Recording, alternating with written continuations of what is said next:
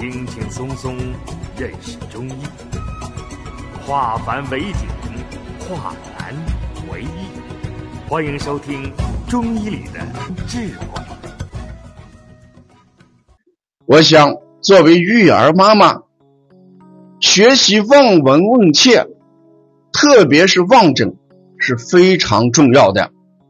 我们成天看着自己的孩子长大，看着自己的孩子生病，看着自己的孩子治疗，也看着自己的孩子病愈。什么意思？我可以根据我的临床和我的教学，给大家总结出这么一句话来：孩子的病是妈妈喂养出来的，孩子的病。也是妈妈治好的，并不是医生。中国有一句话：“解铃还要系铃人。”妈妈能让孩子生病，妈妈完全有能力让孩子治愈。只有我们妈妈在喂养过程当中，选择什么样的食物喂养孩子，一定不能按照自己的嗜好。自己的兴趣给孩子选择食物，比如说冬天，妈妈爱喝酸奶，也就讲给孩子给一桶酸奶喝。那孩子能不能接受？适应不适应？妈妈考虑了没有？妈妈喜欢吃火锅，也就带着孩子去吃。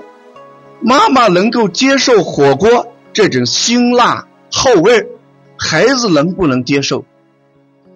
妈妈需要去参加 party，去吃蛋糕，孩子能不能吃？这都是妈妈要以孩子为中心，给孩子选择食物，进行喂养，就不会得病。如果孩子的选择食物的权利完全由妈妈作为出发点，这样病自然就喂出来了。所以我今天晚上的立足点一定是放在妈妈群里边，让妈妈怎么样望着孩子给孩子做饭，怎么样望着孩子给孩子选择食物，怎么样望着孩子选择孩子参加什么样的 party，什么样的晚会，什么样的聚餐，什么样的饮食。中医讲。望而知之谓之神。如果妈妈眼睛有神，能看出来孩子的情况，给孩子喂养，孩子就不会得病。所以，病一定是妈妈喂养出来的，病也是妈妈治愈的。这就是我今天一个课题：病不是药治好的，病。也不是大夫治好的病，也不是打点滴治好的病，一定是妈妈治好的。那妈妈怎么样让孩子得病的？妈妈怎么样治病？下面我就从再看三指脉。三指脉是什么？就是食指、中指、无名指。我们把这三个指头啦放在孩子的额头。